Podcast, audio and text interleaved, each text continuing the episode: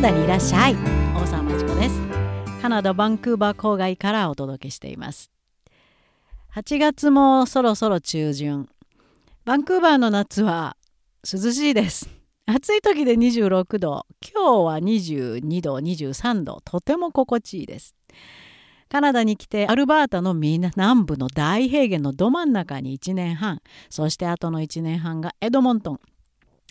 非常に北にある都市です。100万都市では一番北にある都市かな。そこで1年半。そしてバンクーバーに移ってきました。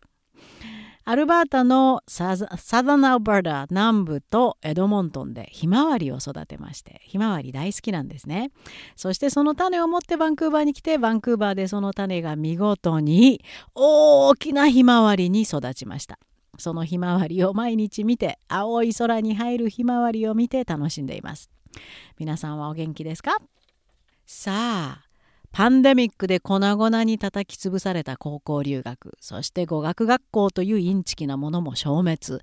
エージェントもほとんどが潰れた。やったこれで留学が少しは本来のまともなものに変わるか？と喜んでいるんですがインターネットの Q&A コーナーには相変わらずあれ？と思うような質問が並んでいます。ちょっと今日はそれについてぼやいてみたいと思います。例えばこんなのがありました。今高校2年生です。将来海外に関わる仕事がしたいです。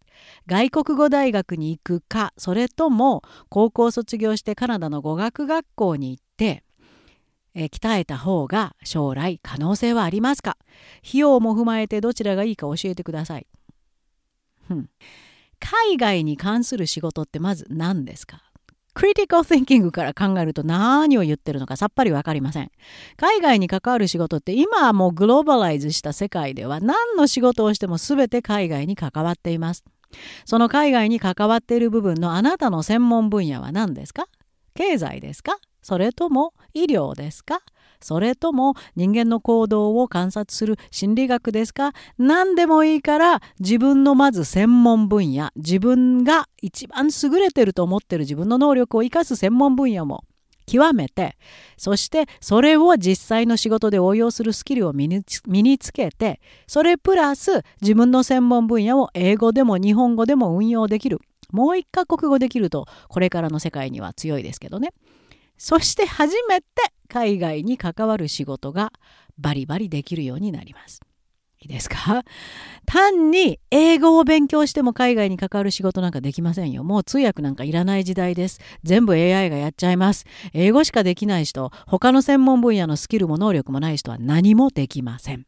特にパンデミック後の世界ではそんな人たちは全部 AI が取って代わってしまいます。外国語大学だから価値は非常にちっちゃくなる。もう外国語大学がまだ日本に存在すること自体前から不思議だなと思ってたんです。先進国がいろんな途上国に投資をしてそこに行ってビジネスを始める時に現地の人を使う。じゃあ使うのに一番必要なものはまず語学コミュニケーション取れないといけませんからそういう人材を養成するために途上国に外国語大学ができました。ただ言葉ができて補佐的な仕事をする人材を育てるためのものです。今もまだ日本にそれが残ってるのは何でしょうね。不思議ですよね。それから語学学校は勉強するところではありません。あるいは遊びに来るところ。で教えてる講師もレベルが低い。学校が持ってるカリキュラムもレベルが低い。スタッフもレベルが低い。とりあえず英語圏に来てわーい英語圏に来ちゃったという人を楽しませて授業料を巻き上げるのが語学学校ですからそんなところで勉強しても英語なんか身につきません。ましてや語学学校を卒業しました全く就職の時には通用しません。こういうことをまず知ってから留学について考えてほしいです。もう高校2年生もなったんだからそのぐらいの知識は自分でいろんな情報を得て身につけておいてほしいですよね。危ないですよね。こういう考え方の人。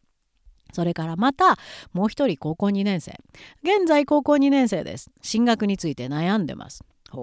海外の大学に進学して英語で授業を受けて海外の方と共に生活できる環境を望んでいます将来的には海外で働きたいと考えているので大学生のうちに英語を習得したいですそのデメリットは何でしょう？あまだ怖いんだ。決心ついてないんですね。じゃあ細かいとこからつついていきます。共に生活誰とするんですか？カナダのカナダ人の白人の大学生と一緒に暮らして英語を覚えたいんですか？あーはーはー諦めてください。無理です。カナダのまともな優秀な大学生まあカナダだけでもなくてもちろん移民も留学生もそうですが大学っていうのは勉強しに来るところです自分と同じ興味を持ち同じコースを取り議論を活発にして自分たちの能力を高めていける仲間を作るのがカナダの大学生そんなところに英語の不自由な留学生が混じり込んでも相手にもされません。全く興味も持たれません。諦めてください。自分がかなり高い英語力があって同じ専門分野を学ぶ人たちと活発に議論ができるんであればそういう人たちと友達になる機会もありますがそうでないな場合は無理です。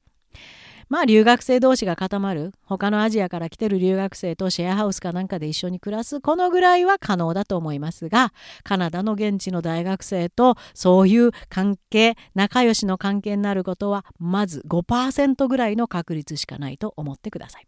それからこの人は留学を全く勘違いしていますね。大学生のうちに英語を習得したいです。いいえ、大学に来る前に英語を習得してから来てください。留学というのは、英語で勉強することは何かを知ってる人がするもの。クリティカル・シンキング思考法も使え、エッセイの基本的なスキルも全部わかり、リーディングのスピードも速くて、カナダの大学生が果たして高校まででどのぐらい難しいことを考えて、えー、訓練されてきたか全てその同じことをやり尽くした人が来るところです。そして自分の専門分野を高いレベルの英語で高いレベルのクリティカル・シンキングで勉強するところです。カナダの大学にいるのはカナダの高校の大体トップに30%ぐらいの生徒が集うところです。その人たちと一緒に勉強するわけですから入学時点でその人たちと同じ能力がないと大学で勉強はできません。留学は英語を勉強しに来るのではなくて英語は十分高い能力を日本で準備した後自分で自分の専門分野を英語で勉強するこういうことです。高校留学も同じですよ。高校留学も潰れたかなと思いきやまだまだ留学したいです。留学中です。結構こういう声が多いんで、あれ、まだ現実が頭に入っていってないと。ショックと同時に非常にその留学生たちの行く末が心配です。カナダの高校に入るためにもカナダのグレード9の優秀な生徒たちが持ってる能力同じ能力がないと同じ教室で同じレベルの勉強はできませんよ。そして大学に届くようなトップクラスの成績は取れません。それを知らずに留学する人が5万といたのがパンデミック前です。騙して連れてきてたのがエージェントです。エージェントは1人送っていくらっていうもうそのビジネスでウハウハ必死ですから真実なんか言いません。あなたの能力できても難しいですよなんて言いません。卒業できませんよなんて言いません。現地の友達できませんよなんて誰も言いません。自分たちのリベート率が高い高校に本人の留学希望者の適性とか希望とか全く無視してここがいいですよって送り込みます。パンデミック中でもまだまだ騙され続け中の人がたくさんいるということに大きな心配を抱いています。つっこいようですが何度でも言いますよ。留学は高校留学でも大学留学でもその時点の現地の同年代としかもトップレベルの同年代と同じ能力がない限りしないこと。同じ能力を身につけてから来ること。OK これは絶対です。特にパンデミック後の留学事情ものすごく厳しくなってますのでしっかりこれは頭に置いといてください。じゃあ準備はどうしたらいいんですか、うん、困ったらいつでも連絡ください私はそれをプロフェッショナルにアドバイスしヘルプすることをカナダからやってますので本気で準備をしてカナダの同年代と同じ能力をつけて留学がしたい人はいつでも門を叩いてください。それから海外で働きたいっていう声ものすごく日本の若い人に多いですが可能性はめちゃくちゃ低いです。カナダの大学を正式に卒業し学位を取るとポストグラジュエットビザって3年のビザもらえますけどまず仕事見つからないんですよ。ボランティア程度です。だって英語はバイリンガルでもまだ何でもないんですよ。しかもカナダ社会についての常識も生まれた時からカナダにいるわけじゃないしそういうふうな中途半端な大学卒業生しかも外国人を雇う会社はまずありません。一番可能性が高いのは日本の会社に入ってそこから海外に派遣されること。これが一番の近道。それ以外はほとんど難しいでしょうね。よっぽどの高いバイリンガルに近い英語力と売れるスキルカナダ社会に役に立つスキルを持ってる人以外は。はい。厳しい声が続きます。もう一ついきます。留学に行きたいです。どうしたらいいですか？高校生です。呆れる質問です。留学行くっていうのはどういう意味ですか？これにある回答がついてまして何しに行くんですか？思わず拍手大喝采しましたけど何しに行くかさっぱり分かりません。留学はするもの。留学に行くというあの表現最近非常に目につあの目につきますけどもしかしたら日本の学校みたいに「はいあなたはこのコースこっからここまでこの楽器はこれです」というレディメイドのコースかなんかが外国で待ってると思ってませんか？例えばカナダでは自分の能力適性目的に合わせて自分のコースを決めます。もう高校から決めます。だから自分の能力適性目的が分かってないとコースも取れないんです。ここにつけ込んでるのがエージェントですね。あ自分で決められないから日本人は。じゃあエージェントが作ろうって。受け入れ先の学区にもこうして作ったら日本人来ますよって。適当に日本人向けの簡単なもうほんと小学生かと思うようなコースを作ってそこにぶち込む。これがパンデミック以前の高校留学の姿でした。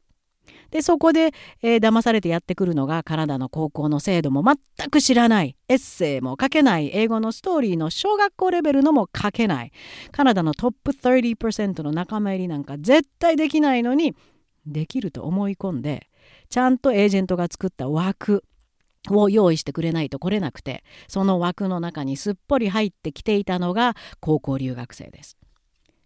これその先の将来には全くつながらないんですよね。相変わらずこういうふうな質問がインターネットにたくさん溢れてます。